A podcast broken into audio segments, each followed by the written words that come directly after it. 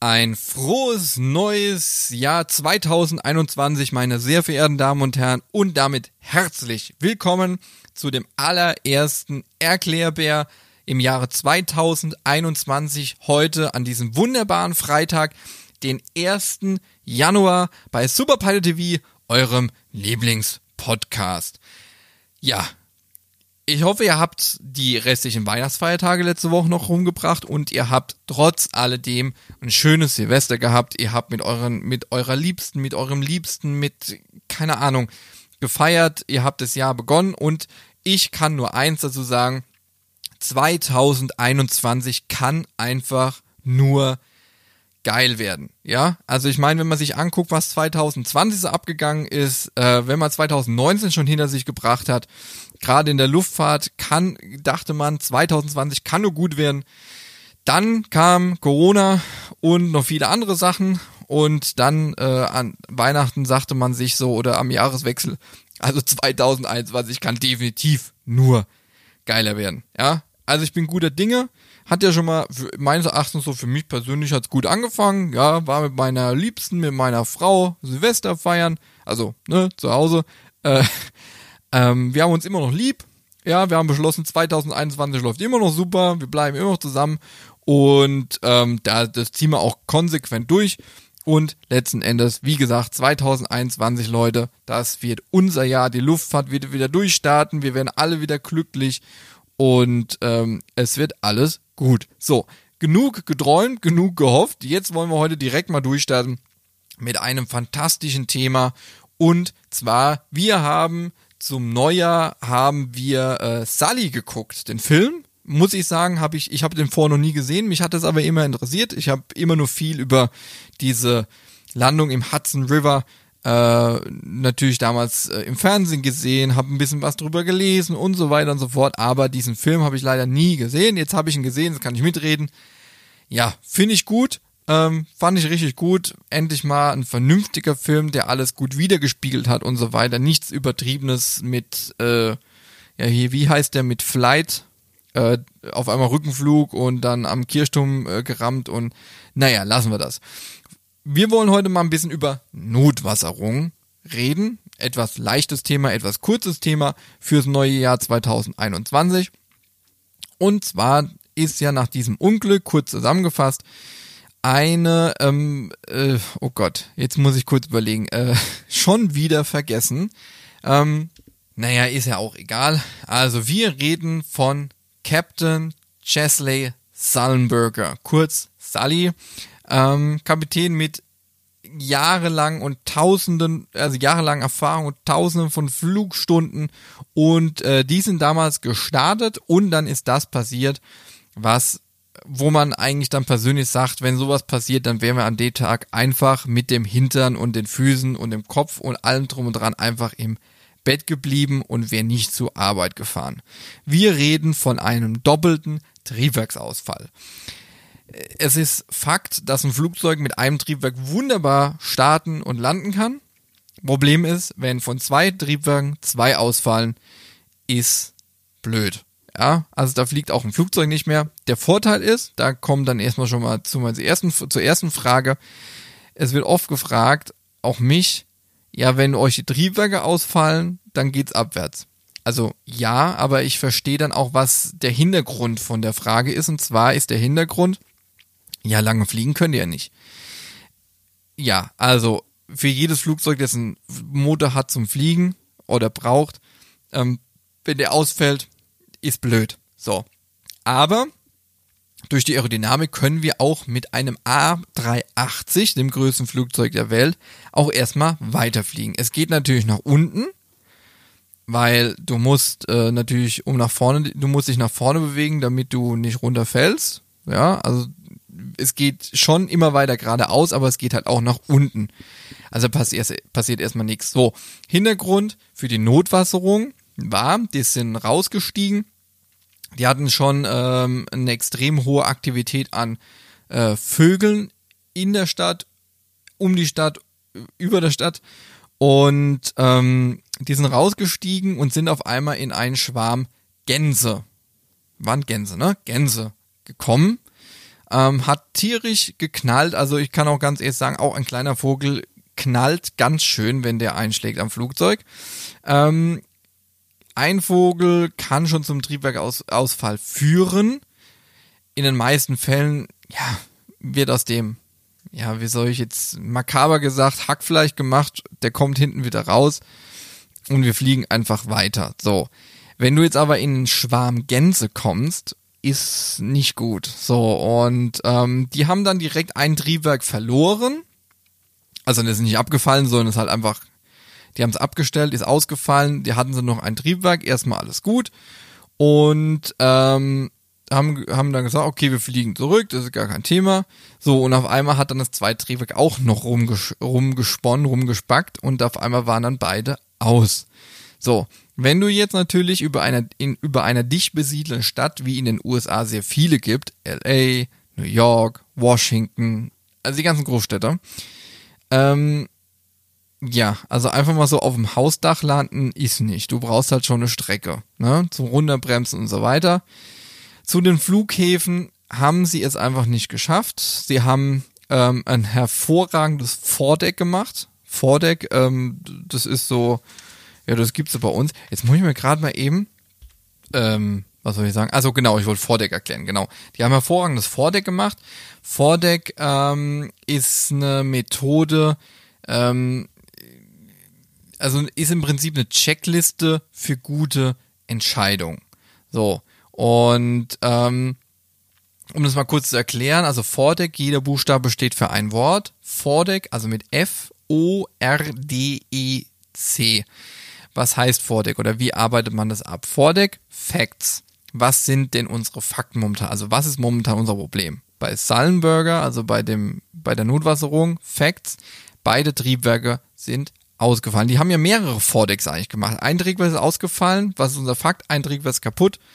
Gut, eins haben wir noch, Thema erledigt. Was sind unsere Optionen? Unsere Option wäre beispielsweise, wir versuchen das Triebwerk neu zu starten. Würde man eventuell nicht machen, vor allem wenn man gerade durch einen Vogelschwarm gedonnert ist. Zweite Option ist, wir lassen es aus und fliegen zum Flug Flughafen zurück.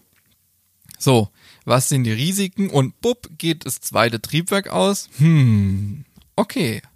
Neue Situation, Vordeck, Facts. Beide Triebwerke sind aus suboptimal. Was sind unsere Optionen? Wir sind durch einen Vogelschwarm gedonnert. Sollen wir beide wieder anlassen? Naja, das Problem ist, wenn beide Triebwerke aus sind, hast du in dem Moment eigentlich nichts mehr zu verlieren. Ja, beide Triebwerke sind aus und du weißt, hm, geht jetzt abwärts, ist äh, Kacke. Also, was sind die Optionen?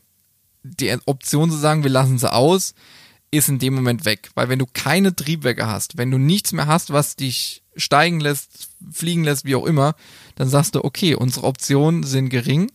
Ähm, Triebwerke an, versuchen wieder anzulassen und so schnell wie möglich zurück zu einem Flughafen. So, dann kommt for, das R, Risks.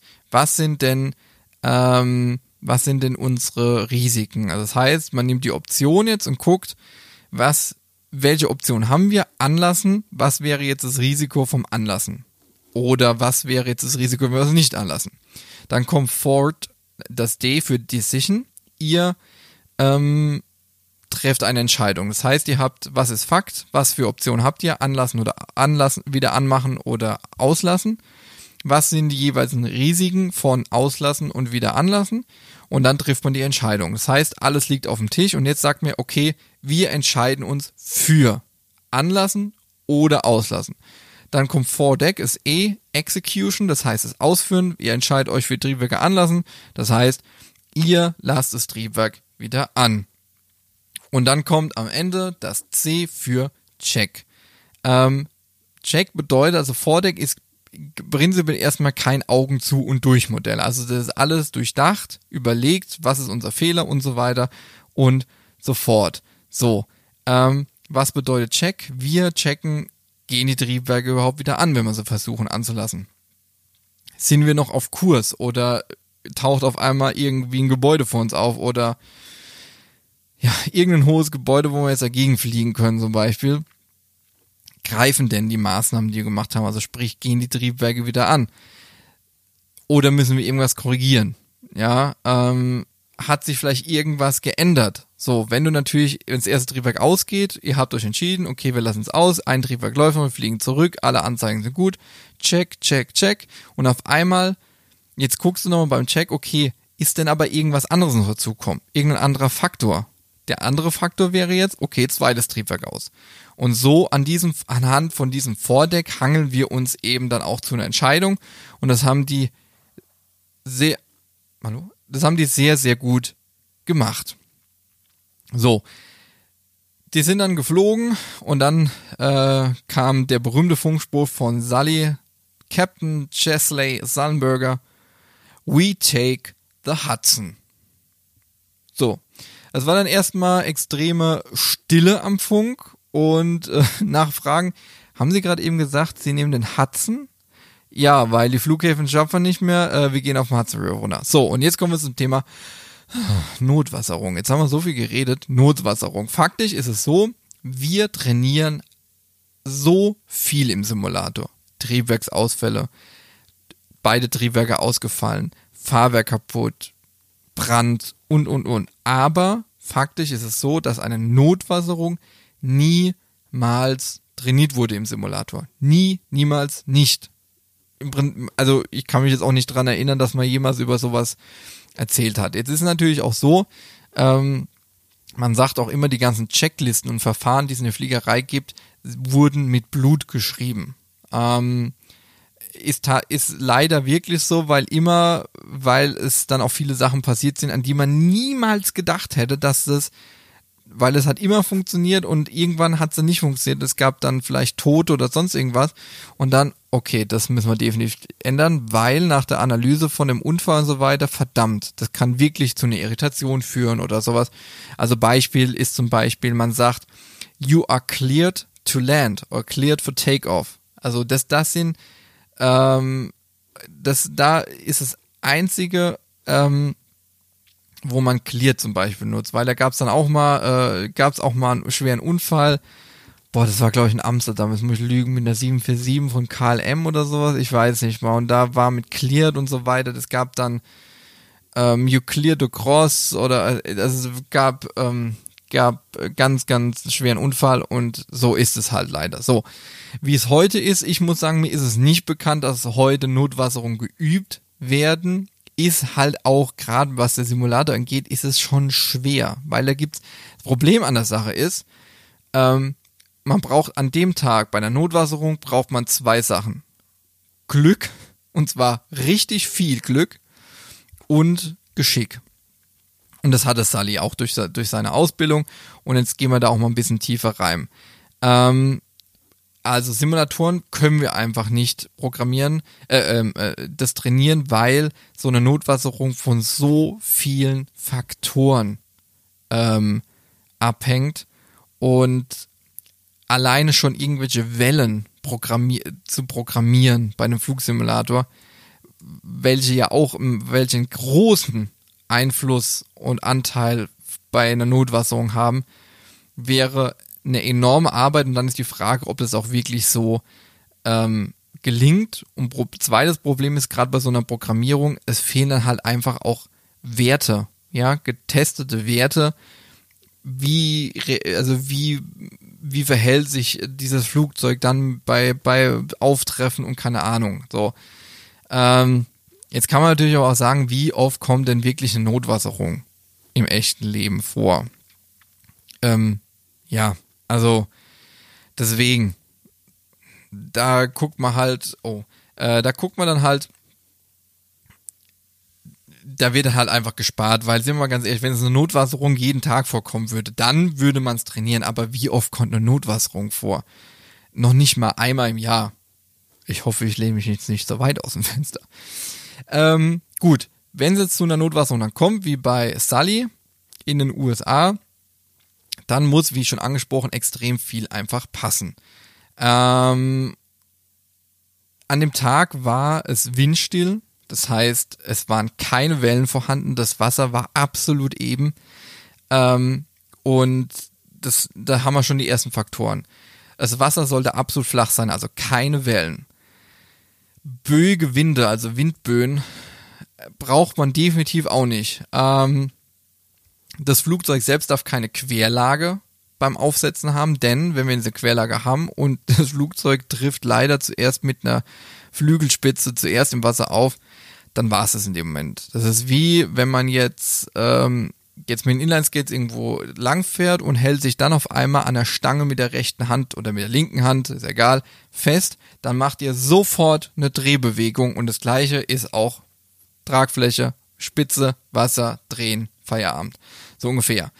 Ähm, das heißt, meistens wird das Flugzeug in dem Moment auch sogar auseinandergerissen. Also, ähm, ja, können ist ganz gut bei einem Piloten.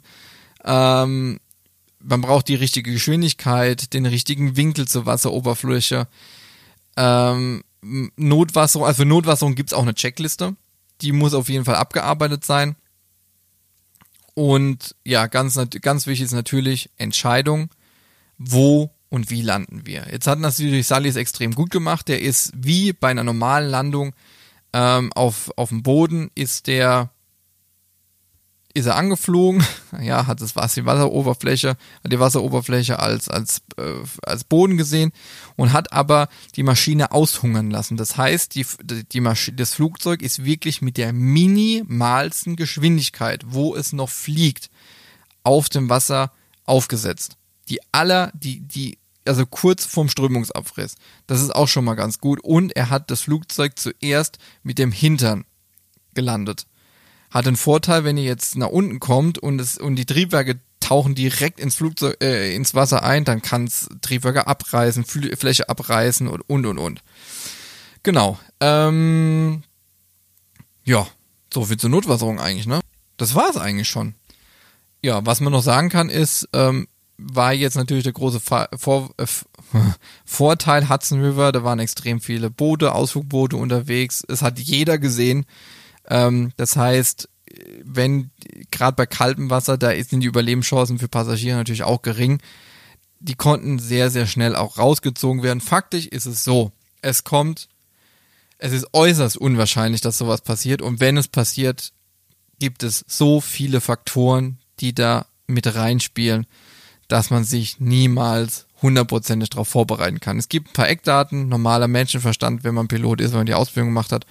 Aber ansonsten ja, braucht man auch einfach viel Glück und wie gesagt, an so einem Tag, ja, war dann einfach ein Scheißtag und man wird besser im Bett geblieben. So.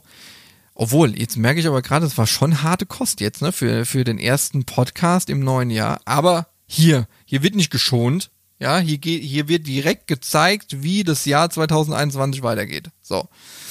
Ich wünsche euch noch, wir haben ja heute den 1. Januar, kuriert euch noch ein bisschen aus, ja, bevor ihr dann wahrscheinlich, wahrscheinlich nächste Woche, am 4. Januar schon wieder arbeiten müsst.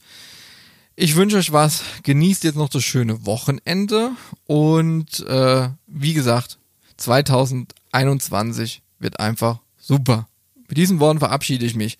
Und wir hören uns einfach nächste Woche am 8. Januar wieder pünktlich um 11 Uhr.